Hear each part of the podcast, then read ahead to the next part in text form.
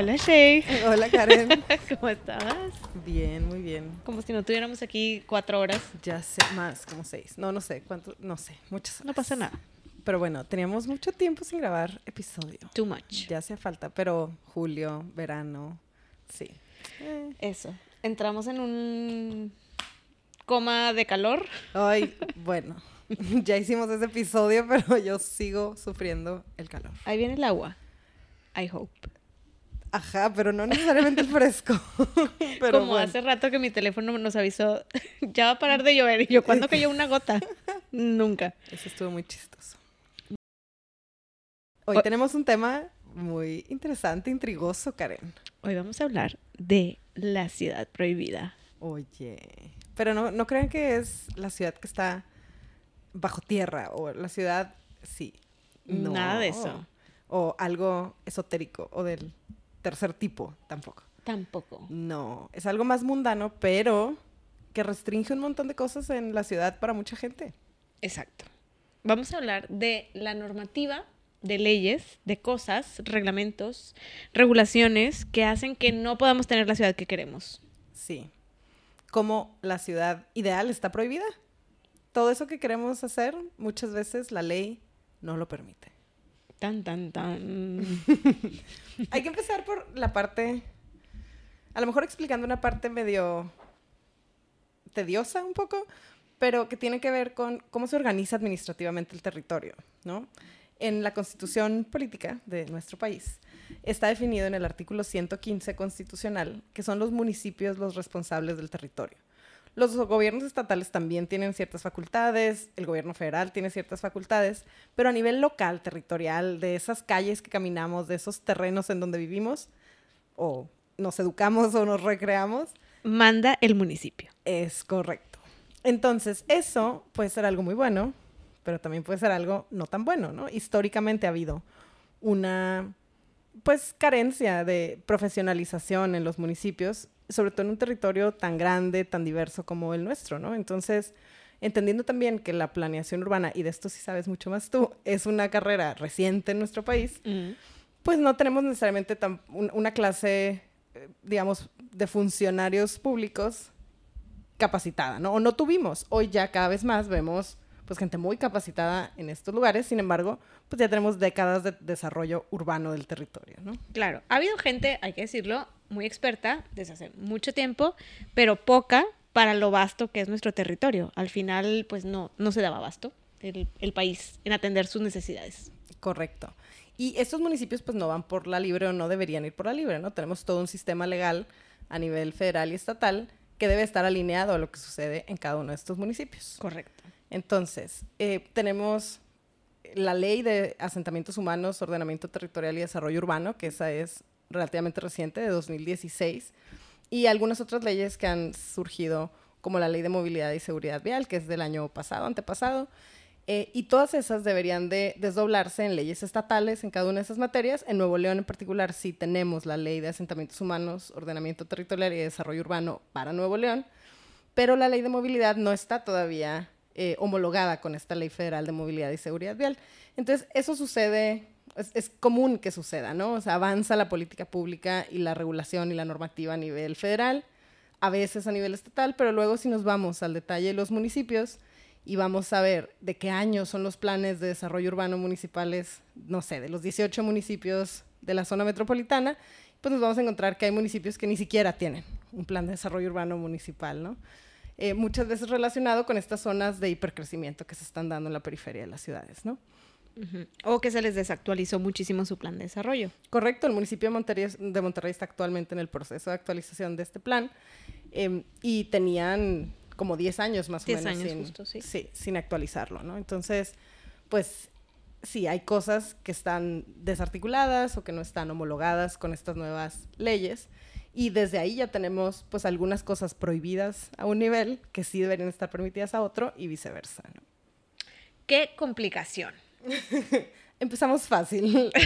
Cualquier cosa, nada más. Pero a ver, ¿cómo, o sea, cuando hay una ley, luego no porque exista la ley inmediatamente se puede aplicar, ¿verdad? Porque muchas veces no está un normado la, digamos, la operación Claro, muchas veces, bueno, las leyes tienen, cuando entran en vigor, eso es lo primero, ¿no? Se tienen que publicar, eh, siguen ciertos procesos y tienen que publicarse en el diario oficial de la federación o en el periódico eh, oficial de la localidad, ¿no? El del estado o la gaceta municipal, en el caso de los municipios, cuando ya estamos hablando de reglamentos municipales.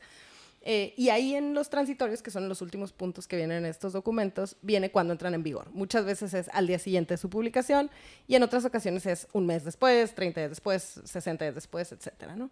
Em, además de eso, hay algunas leyes que prevén que se tienen que desarrollar reglamentos. Entonces, dejan algunos capítulos o artículos a niveles generales y especifican que el detalle se definirá en el reglamento. Y luego, si todavía no existe el reglamento, pues no tienes cómo llevar a cabo lo que se establece en la ley. Correcto.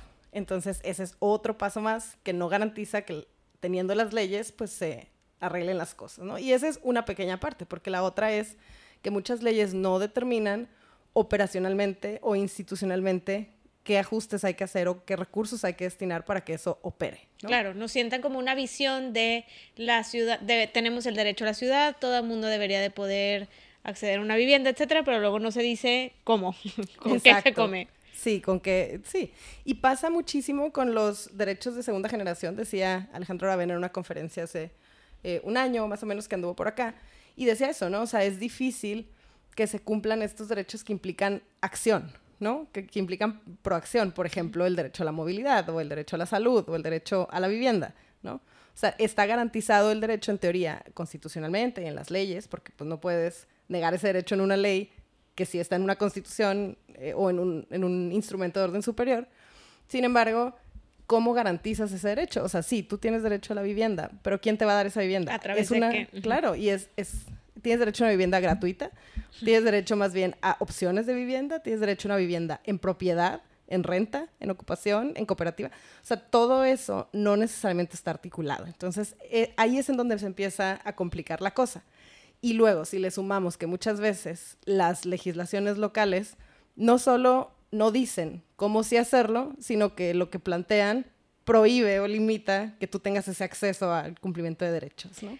Completamente. Y ahí yo creo que valdría la pena decir qué tipo de normas o, o, esto que acabas de decir son las que obstaculizan el desarrollo de esas ciudades que queremos. No es la ley tal cual, artículo no sé qué, sino qué tipo de obstáculos nos encontramos. Ya los traía aquí en memoria.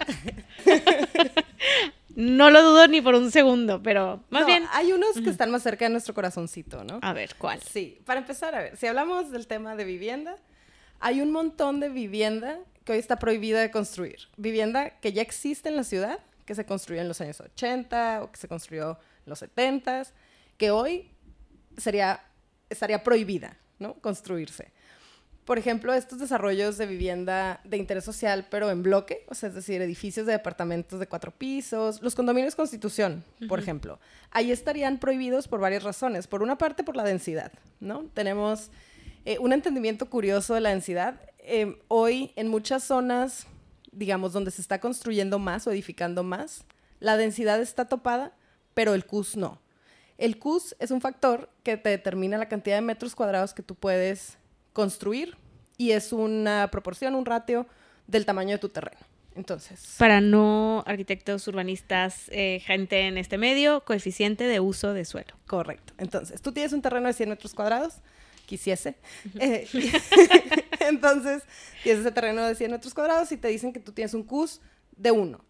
Eso quiere decir que tú puedes construir 100 metros cuadrados de construcción en ese terreno. O sea, tienes 100 metros de terreno y un CUS de 1. Y así lo vas multiplicando. Si tú tuvieras un CUS de 10, tú podrías construir 1000 metros cuadrados en ese terreno. ¿Qué empieza a pasar? Que en la medida en la que tienes más capacidad de edificación, o sea, más metros cuadrados, y ante un terreno de una medida limitada, 100 metros cuadrados, o sea, tú no tienes más a nivel de suelo, pues lo que pasa es que empiezas a crecer en altura, ¿no? Entonces, imagínense que muchas de las torres que están construidas por ahí, sobre todo las, los terrenos que están en avenidas de alta velocidad o alto impacto, que es como se clasifican muchas veces en el, los planes de desarrollo urbano, su CUS es libre. Libre. La torre de un kilómetro más alta de Latinoamérica del mundo. Tantos kilómetros. Rápido. Que diga tantos kilómetros. tanto también. Tantos metros cuadrados como quieras. CUS libre. Donde empieza a haber algunas restricciones puede ser en la altura. Pero hay veces en donde la altura tampoco está limitada. Entonces tú tienes CUS libre, cantidad de metros cuadrados que tú quieras, y altura libre. ¿Qué quiere decir que puedes construir todo lo que quieras, pero te topan la densidad? ¿Qué hace eso? Que tú tienes mucha disposición o disponibilidad de metros cuadrados, pero poca disponibilidad de cantidad de viviendas. Entonces, ¿qué sucede si, si puedes construir pocas viviendas en muchos metros cuadrados? Le pones un centro comercial, un hotel, unas oficinas, un... Bueno, si se te permite uso mixto, claro, ¿verdad? Claro, usos mixtos es una, pero la otra es que el tamaño de las viviendas, pues no, no piensas en viviendas pequeñas, piensas en viviendas grandes. A mayor cantidad de metros cuadrados, pues mayor costo también de construcción. A mayor altura, mayor costo de cimentación, de estructura. Eh, y vamos a entrar, claro, no, y con eso también encareces todo lo demás, ¿no? O sea, esos metros cuadrados cuestan, ¿no? Vamos a entrar a otro criterio, además de este del CUS y, y la densidad, que es el de los cajones de estacionamiento. Gran tema. tema odiado por mí. por muchas personas. Desde siempre. sí, es que es una exageración. Sí. Ahí tengo tanto en la cabeza sobre este tema. Hay un experto que ha dedicado su vida al estudio de los cajones de estacionamiento. Se llama Donald Shope. Tiene todo un séquito de seguidores también, que son sus fans, pero bueno, tiene un libro muy bueno que se llama The High Cost of Free Parking, el alto costo del estacionamiento gratuito. Y lo que él analiza ahí, analiza muchas cosas, pero una de las, de los, como de las conclusiones obvias, pero que es importante que se digan, es que el estacionamiento gratuito tiene un impacto en costo de vida. Es decir, si a ti te piden construir un cajón por cada vivienda, o dos cajones, o un cajón por cada 30 metros cuadrados o 25 metros cuadrados de oficina, el costo por metro cuadrado de oficina o de vivienda va a ser mucho más caro porque le sumas ese costo de construir esos cajones. El costo directo, o sea, el espacio, los 30 metros cuadrados estimados por cajón, entre 30 y 35, pero además lo que te implica construir eso en un edificio. O sea, tú le estás añadiendo 5, 6, 7 niveles de construcción que la cimentación y la estructura tienen que cargar y eso también se lo estás incrementando a la vivienda, ¿no? O sea, el costo por metro cuadrado de esa vivienda. También pone como un tipo de usuario particular a esa vivienda, ¿no? O sea, presupone que todo mundo tiene un auto y va a requerir de uno a dos cajones de estacionamiento para poder, para vivir en ese lugar. Claro. Imagínate que tienes una exigencia de dos cajones por vivienda, en una vivienda de departamentos. Y el estimado de metros cuadrados necesarios por cajón, o sea, no solo el espacio que ocupa el auto, sino también se consideran entradas, salidas y circulaciones, es entre 30 y 35 metros cuadrados por cajón. Si tú tuvieras dos cajones de estacionamiento, ya tienes entre 60 y 70 metros cuadrados. Más que una vivienda mínima. Correcto. Para que dos carros habiten. Claro, si tú tienes una vivienda de dos recámaras, pues tendrás entre 60, 70, 80 metros cuadrados o más, pero ya estás hablando de que estás duplicando los metros cuadrados de tu vivienda por almacenar dos carros. Y no es opcional. La ley obliga que tengas un carro o un espacio para un auto. El carro si quieres no, pero el cajón tuyo será. Eh, claro, pero además no es gratis, aunque te estén diciendo que es gratis. O sea, es decir, ese costo no lo absorbe el desarrollador o quien te esté vendiendo esa vivienda lo pagas tú en el costo por metro cuadrado de acceder a esa vivienda, ¿no? Entonces, eso vuelve prohibitivos los costos para un montón de gente en esta ciudad y en este país y en este planeta, ¿no? Por supuesto, y eso llevado a un edificio y a la vivienda muy particularmente. Pero el problema del cajón de estacionamiento se multiplica por toda la ciudad, porque al final tenemos que tener esos espacios de almas. Bueno, no tenemos que, pero muchas veces la normativa sí lo pide así. Tenemos prohibido no tenerlo. Exacto. bueno, Sí, eso es hablando igual, ¿no? De cajones de estacionamiento, de... Pero también lo que decías, ¿no? Un centro comercial. Las rentas de esos locales comerciales también están en función de... Eh, los cajones, de, estacionamiento. Claro. Y pues se preguntarán, ¿y cómo me voy a mover si no me muevo en auto? ¿No? Pero bueno, empieza a ver algunos programas como el Desarrollo Orientado del Transporte o el famoso DOT, que dice que cerca o en torno a las estaciones y líneas de transporte público masivo, como metro o Metrobús, Transmetro, que aquí en Monterrey se llama Ecovía, que son estos Bus Rapid Transit, que son, pues eso, ¿no? Como también transporte público masivo basado en autobuses o basado en trenes, que son los metros.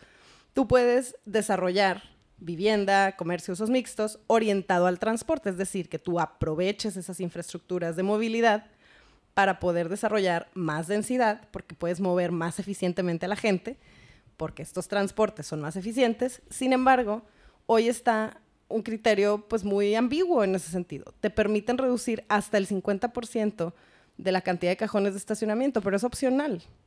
O sea, es decir... Te permiten, no es te obligan. Claro, entonces si tú tienes estudios de mercado que te dicen que para que tú puedas vender caro ese eh, departamento o esa vivienda, necesitas tener tres cajones o dos o los que sean por vivienda y la ley te permite construir menos, pero según tú el mercado te dice que construyas más, pues ¿qué vas a hacer? Construir más, ¿no?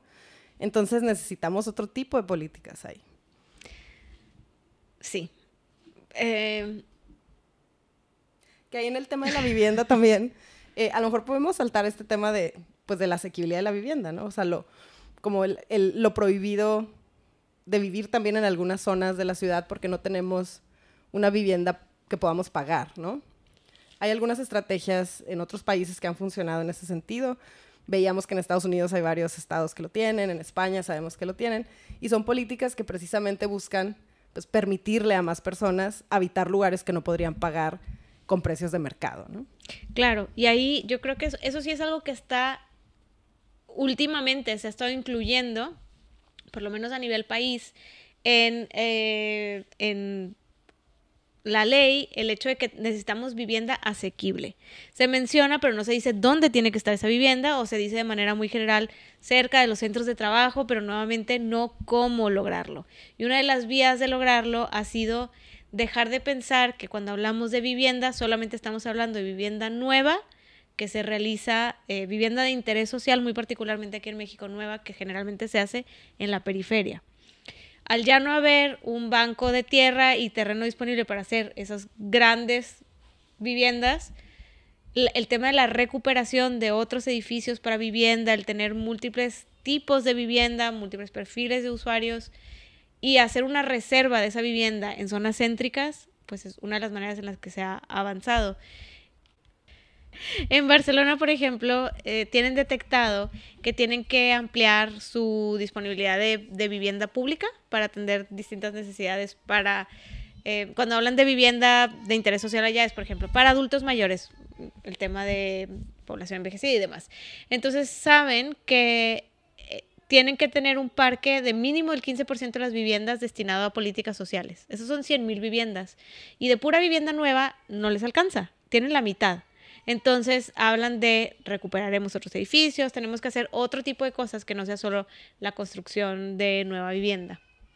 Claro, y tiene mucho sentido también por el tiempo que toma construir nueva vivienda, ¿no? O sea, el tiempo, el espacio, el costo. Recuerdo un capítulo del libro de Jane Jacobs de uh, Vida y Muerte de las Grandes Ciudades. Em, y en un capítulo habla de la necesidad, lo voy a decir como muy mal, pero de la necesidad de mantener algunas cosas jodidas, ¿no? O sea, a ver, no es la palabra, pero es la verdad. O sea, no, no hay lugar que pueda aguantar una diversidad, diversidad socioeconómica, diversidad de perfiles, diversidad de usos, si se renueva toda al mismo tiempo. Entonces, ella aboga por mantener algunos edificios viejos, no necesariamente jodidos, como había dicho, pero deteriora, un poco deteriorados y un poco... Ahí es en donde la gente que no puede pagar una vivienda nueva, podría pagar, ¿no? Y eventualmente ese edificio pues va a ser sustituido y el edificio nuevo que se construyó pues envejecerá y así sucesivamente, ¿no? Pero lo que habla es de que esa renovación urbana se tiene que dar de una manera progresiva si queremos no gentrificar, ¿no? O sea, si queremos dejar de prohibirle a la gente pues la posibilidad de vivir en algunos lugares. Claro, y eso pasa por los em, dónde generas la nueva vivienda, pero también los mecanismos de financiamiento, porque muchas veces lo que se te financia para que accedas a la vivienda es nueva vivienda, no renovación de vivienda, no construcción en tu propio terreno y demás. Entonces, si se trata de el crédito para adquirir una casa ya construida, pues estás limitando mucho porque no todo el mundo nuevamente va a tener acceso a eso.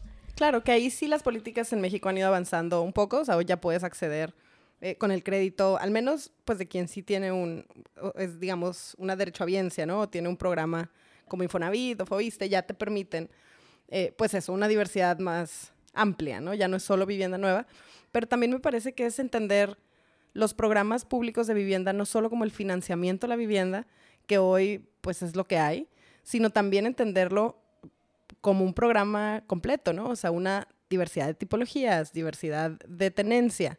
No toda la vivienda tiene que ser en propiedad, ¿no? O Alquileres. claro, alquiler o renta de vivienda. También tener vivienda pública completamente o algunas otras políticas como las que comentabas, ¿no? Que un porcentaje de la vivienda nueva construida por el mercado privado tenga un porcentaje de control de rentas, ¿no? O un límite eh, al precio que cobras por esas viviendas, ¿no? Garantizando pues una mezcla em, socioeconómica, ¿no? Esto implica pues no solo legislar para eso, sino operarlo, ¿no? Asegurar que las personas eh, candidatas adecuadas a esas viviendas em, pues sean a quienes se les otorgan, pero también que esas viviendas sí estén ocupadas, ¿no? Que muchas veces esos han sido algunos de los retos de estos programas en otros lugares. O sea, se construye esa vivienda, pero no se habita. O sea, los, si dejamos en el mercado privado esas decisiones, pues, pues no necesariamente tienen un incentivo para que se habiten. Claro, y bueno, ahí ya hemos dado dos ejemplos, estacionamientos y vivienda, que son algunas de las cosas que muchas veces la normativa limita. En, hablando de fraccionamientos o zonas de la ciudad, de la zonificación urbana, otro de los grandes retos es el monouso. Ay, sí. Esa es otra de las prohibiciones, ¿no? Está prohibido que construyas otra cosa que no sea vivienda. Y eso está peligroso. Eso viene de pues movimiento moderno y un tema como de la Carta de Atenas y el dividir una industria muy nociva, perjudicial para la salud y demás, ponerla en un lado, las casas por acá, el lugar de esparcimiento por acá y toda esa separación todavía persiste en muchos sentidos. Claro que ha habido una mayor y se busca ese uso mixto, pero todavía tenemos, sobre todo aquí en México, un amor por los fraccionamientos cerrados en donde solamente existe vivienda. Y esas zonas residenciales, de uso exclusivo residencial, hacen que pues no te puedes desplazar caminando a tu lugar de trabajo o a otras actividades porque solamente hay casas y casas y casas y un mar de casas alrededor.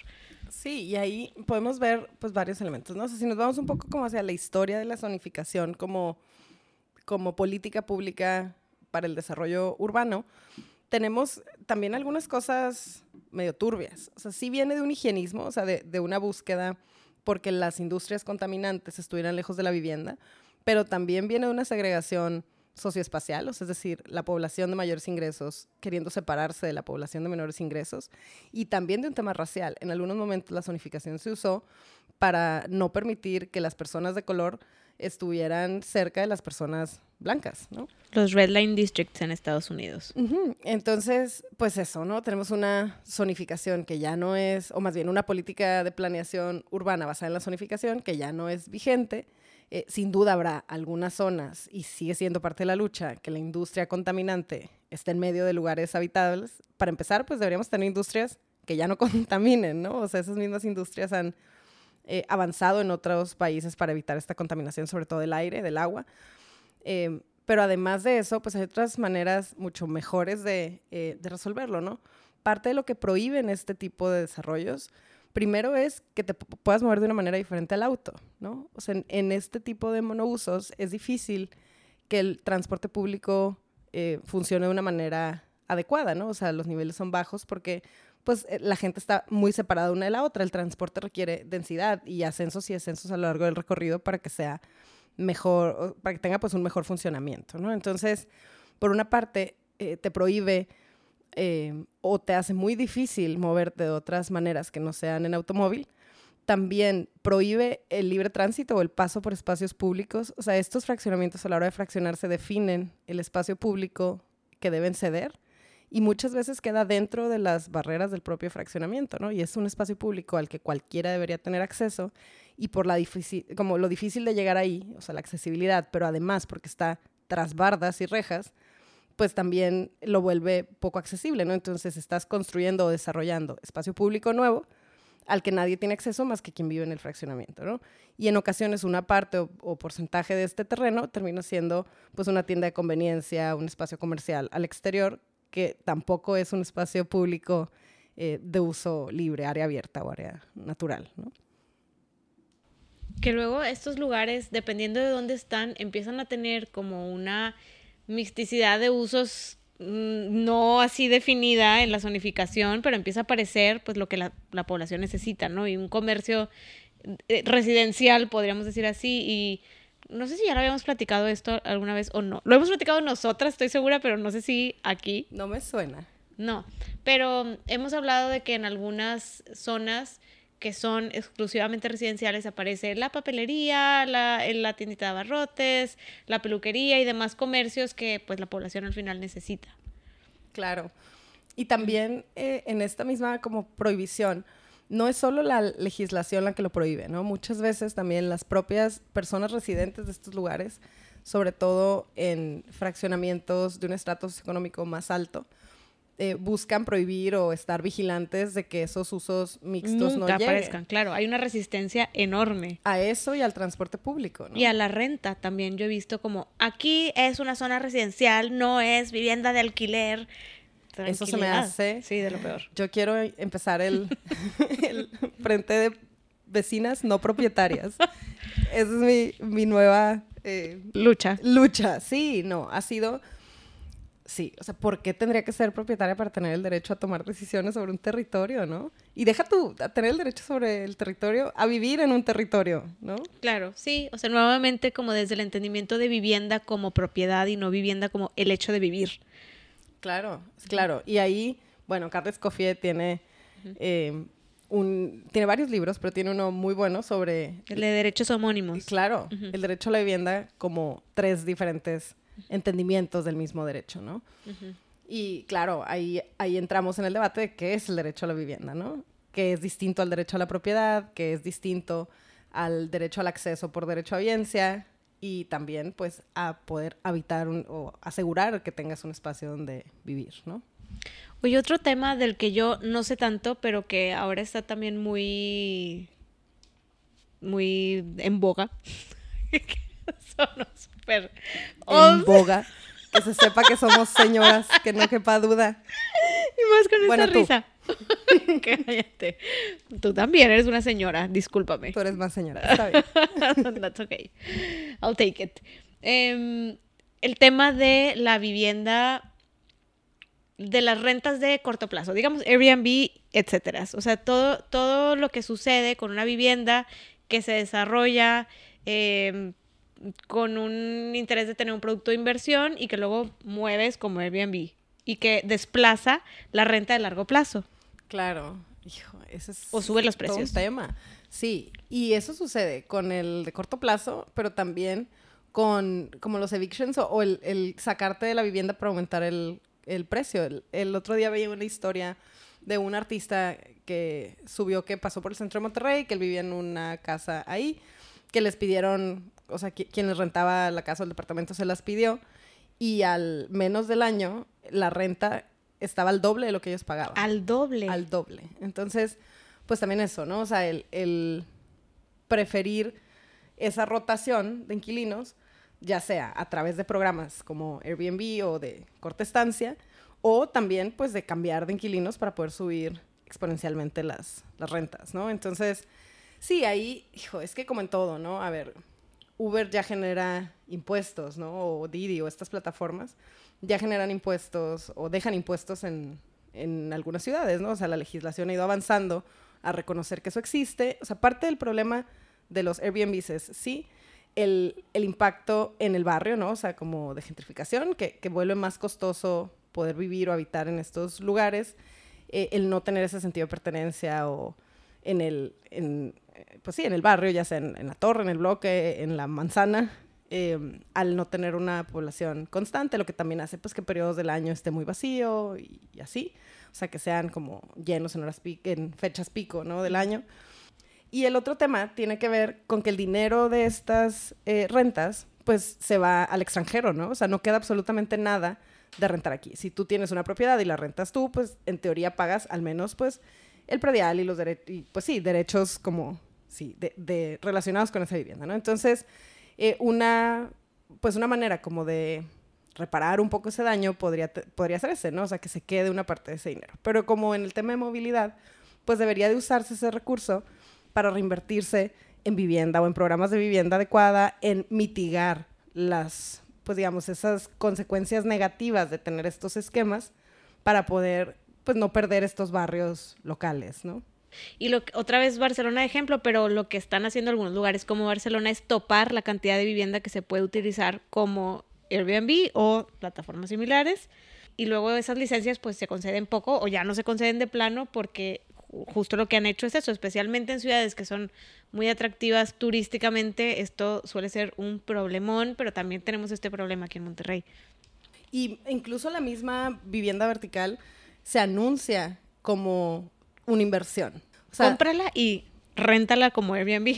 Claro, o como lo que tú quieras, ¿no? Entonces, no se está desarrollando esta vivienda bien ubicada para que la gente habite directamente ahí, ¿no? Sino para que la vuelva negocio.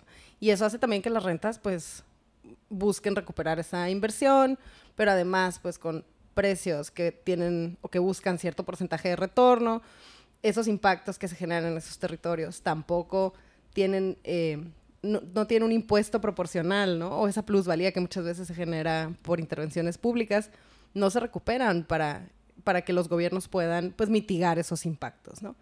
También en el tema de morfología, esto que hablábamos de que hoy está prohibido pues la vivienda en bloque y esta otra escala, también ayudaría a ir creciendo de manera progresiva, ¿no? En lugar de tener una ciudad completamente baja de uno, dos o tres dos niveles. y luego una torre de la más alta de Latinoamérica. Correcto. Eh, no tenemos regulaciones morfológicas, ¿no? O sea, basadas en, en, la forma de los edificios. Entonces, si tenemos CUS libre o altura libre, como decíamos, pues de repente al lado de una vivienda de dos niveles o en el barrio antiguo, que es la zona... Aparece un pepino. Histórica, correcto. Eh, por, por, poner algo. Por ponerlo bonito. Em, y pues eso, ¿no? O sea, tienes unas em, escalas que se salen de, para empezar, de la escala humana, pero de toda proporción con respecto a la ciudad, ¿no? O sea, deberíamos optar por un crecimiento progresivo, paulatino de la ciudad, pero si son los privados quienes tienen la decisión de dónde topan esa altura y ese CUS, pues no necesariamente pues se tomarán las mejores decisiones de lo común, ¿no? Que al final de cuentas serían las que debería estar planteando, tomando pues los gobiernos locales, ¿no? Oye, regresando a un tema que mencionabas de la historia de quienes se salieron y regresaron y la vivienda, bueno, no regresaron a esa vivienda porque ya costaba el doble, pero que se dieron cuenta que costaba el doble. Hace un par de años en Alemania tenían, bueno, en Alemania hay a nivel federal una ley que limita en un 10% sus incrementos cuando se cuando sale una persona y entra una persona nueva, no podría el dueño o la dueña subir más del 10% el precio de la renta. Pero en Berlín había además otra ley que hace dos años tumbaron porque dijeron que era inconstitucional, porque ya había una federal, que era todavía más ambiciosa, digamos, en cómo limitaba, o sea, un rent control. Al final era la Mietendeckel y limitaba el aumento de los alquileres en la ciudad. También hacía, inclusive podía bajar, o sea, pedir que bajaran la renta si era, si estaba fuera de rango de una zona, etcétera. Desafortunadamente, pues esta ya la quitaron. Son creo que cosas que aquí todavía no hemos logrado, pero que en España, ya decías tú, este, en Alemania, inclusive en Estados Unidos, pues sí se han logrado estos pasos de controlar esas rentas de alguna manera para poder garantizar que haya un mayor acceso. Pues estamos lejos, ¿no? Y nada más para dar un poco de contexto, en, el, en particular en el tema de vivienda, eh, en los años 70 hubo varios cambios eh, en las legislaciones y luego en los 90 con la apertura de México a, pues, al neoliberalismo, ¿no? A otros esquemas, el gobierno empezó a soltar algunas de esas responsabilidades que tenía, como la vivienda, ¿no? Entonces, pues sí, muchas de estas decisiones no están reglamentadas. O sea, ¿te imaginas? Aquí en Monterrey se armaría, no sé, una huelga si alguien, de parte de los privados, ¿no? Si, si alguien intentara poner este tipo de regulaciones. Pero me parece que tampoco está funcionando el esquema actual, ¿no? Eh, habría que ver, pues eso, ¿no? Escuchar diferentes voces, pero me parece que es un buen momento con tres líneas del metro en proceso de construcción para determinar pues cómo van a ser estos nuevos DOTs o desarrollos orientados al transporte y también pues sentar la base eh, con estos procesos de, de, planes de desarrollo urbano que tienen que actualizarse, ¿no? Sobre todo porque muchas veces se utiliza el discurso de la vivienda en altura para redensificar el centro, para, para crear una ciudad más sostenible, ocultando o obviando el hecho de que solamente 10 o menos del 10% de la población tiene acceso a esas viviendas que se están desarrollando. Bueno, para hablar de otras cosas, para no caer en depresión. ¿Y, ¿Y, cómo salimos de aquí? No, ya dimos algunas opciones de cómo podríamos salir de aquí, ¿no? Sí. Me gustaría hablar de un, un, tema más. En el, Estamos hablando como de la parte privada, ¿no? De la, de la vivienda, de... Pero también en el espacio público hay un montón de cosas prohibidas, ¿no? En particular en el tema de movilidad. En muchos espacios, debido a su diseño orientado sobre todo pues, al uso del auto, está prohibido, y si no está prohibido, pareciera que está prohibido que te muevas de otra manera, ¿no? Uf, este es gran tema. Tenemos el ejemplo que estuvo en medios y en redes sociales hace algunos meses del chavo que andaba en un monopatín en avenidas de flujo continuo, ¿no? No recuerdo si era Constitución o una de estas, ¿no? Por arriba un paso de desnivel. Y había opiniones polarizadas sobre si debería o no, si eso era legal o no. Eh, por una parte, por la seguridad, ¿no? O sea, si eso se considera algo seguro. Que ahí a mí me gustaría hacer hincapié, y cada que puedo lo digo, que el riesgo de andar en la calle no es porque el chavo anduviera en monopatín o porque yo ande caminando en bicicleta. El riesgo es que los autos van a altas velocidades, ¿no? Lo que mata son los autos a gran velocidad. Entonces, eh, pues muchas de las calles están diseñadas para que la única manera de moverte sea en auto, y no voy a decir para moverte de forma segura, porque ir a alta velocidad no es seguro para nadie, ¿no? Ya tenemos también en la ley de movilidad, la Ley General de Movilidad y Seguridad Vial, límites de velocidad para todas las calles en todo el país. Entonces, deberíamos de, pues eso, ¿no? Buscar que se armonicen nuestras leyes locales, pero también que las geometrías de las calles tengan esas regulaciones, que se implementen programas de control de la velocidad eh, y que se permita, al final de cuentas, esas, esas calles son espacio público, ¿no? O sea, habría que ver qué porcentaje, uno, del territorio está destinado a calles, qué porcentaje del, espacio público de la ciudad es calle y qué porcentaje de esos kilómetros los podemos usar independientemente del medio en el que nos movamos o solo con carro, ¿no? O sea, si está prohibido poder acceder a estos espacios, ya sea porque está declarado así en, en la misma vía o eh, porque es de mucho riesgo por la velocidad que tienen los carros ahí, ¿no? Eso me recuerda que en junio de este año, 2023, para que nos oigan en el futuro,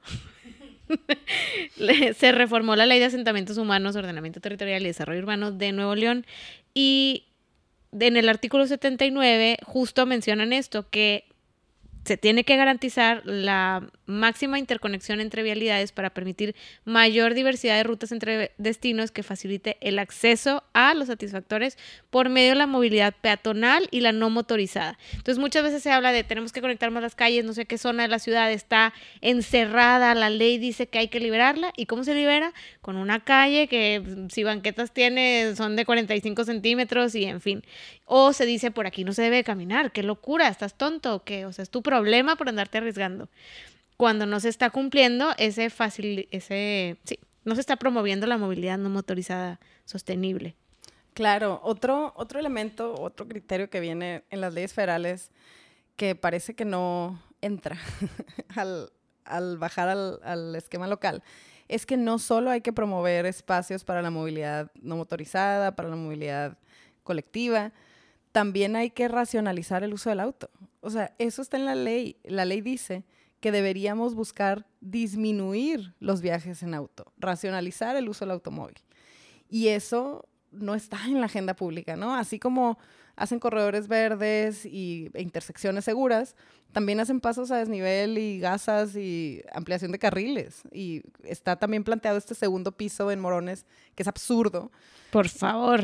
Están a ver, en el mundo están demoliendo esos segundos pisos, ¿no? Entonces, pues no podríamos. Y además, encima del río Santa Catarina, como si no fuera suficiente ya con todo lo que tiene encima y con los incendios y con la deforestación que habían estado haciendo, ¿no?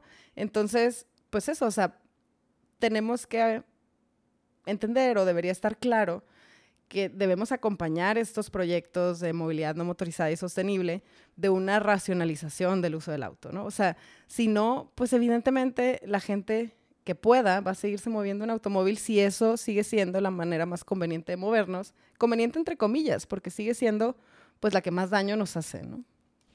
Claro, y es que, o sea, para empezar, ser lo suficientemente críticos como para decir, aquí hay claramente una incoherencia entre lo que se está planteando, la visión de ciudad que queremos y lo que estamos llevando a cabo.